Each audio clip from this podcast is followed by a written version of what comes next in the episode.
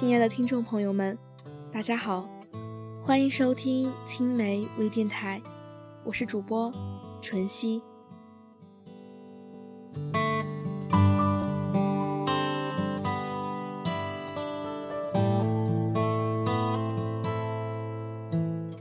今天想跟大家分享一位学姐的故事。临近单招，在校群里经常有高三的学弟学妹们问关于专业、关于学校的事情。他们怀着一种期盼又忐忑的心，问一些繁琐的事：单招题难吗？面试是什么？该穿什么？报考的多不多？多少分才能考上？我也不太清楚单招。有些数据问题我也无法回答，但我回答更多的是：你们要自信，别怕，加油！突然意识到，等他们这届来，我竟然已经大二了，我就是学姐了。这不仅让我想到我高中的时候，和他们处于一个阶段，总有着对大学的迷茫和无限的憧憬。文科的我成绩属于很尴尬的状态，不上不下。在单招报名的时间，学习很顺利，觉得自己高考可能会超常发挥，就选择了统招。高考后的成绩却很不理想，也无心复读，就开始翻阅各种参考书，对比各种专业和学校。我清楚地记得那些大学的名字。一遍又一遍地从我眼前划过，又模糊地筛选一遍又一遍。我看了一整天都没有一点头绪。父母在这方面也不了解，只能看着我一脸焦急。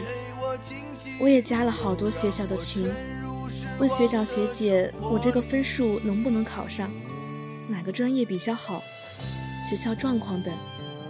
可是并没有对我有一点帮助。现在这个分岔口，我踌躇着，不知道如何是好。父母希望我能选一个对口的专业，像教师、护士之类，我又不喜欢。他们以就业等和多种方面的原因给我讲道理。那个时候的我脑子一片混乱，完全无法冷静下来听他们的意见，和父母大吵一架，情绪越来越不稳定。埋怨自己考试没发挥好，将参考书一页一页撕下来，然后又一页一页拼上去。晚上坐在床头发呆，睡不着，想着填志愿的时间快到了，我该怎么办？后来我表姐特意从学校赶回来，陪着我选专业，帮我填志愿。当提交的那一刻，我的心紧张的要命，感觉高考交卷子的时候。我都没有这么在意，我脑补了好多场景，也不敢想象如果落榜了，别人会用什么样的眼光看我。现在来到这个学校已经第二学期了，虽然在大学里与理想中的大学有所偏差，却也过得逍遥自在，似乎都忘记了当初那个被所有学校名字快逼疯了的自己。当有高三的考生问我学校好考吗？的时候，我又想到了半年前，我拿着手机思索了半天，想问的很多，却不知道从何处开口，慢慢的打出学校好考吗？那个时候的场景。我们慢慢成长，慢慢很多决定都该我们自己做主。希望无论何时。我们都不要忘记初心，保持着自信，机智地做出判断，在每个路口。也祝愿即将来大工商的考生们，愿你们盖比盖时如武士收刀般自信，面试时笑容如三月阳光般温暖。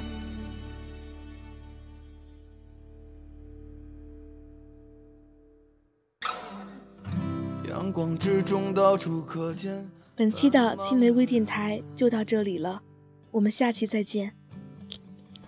被拥挤着悲欢而飞的光阴忽略。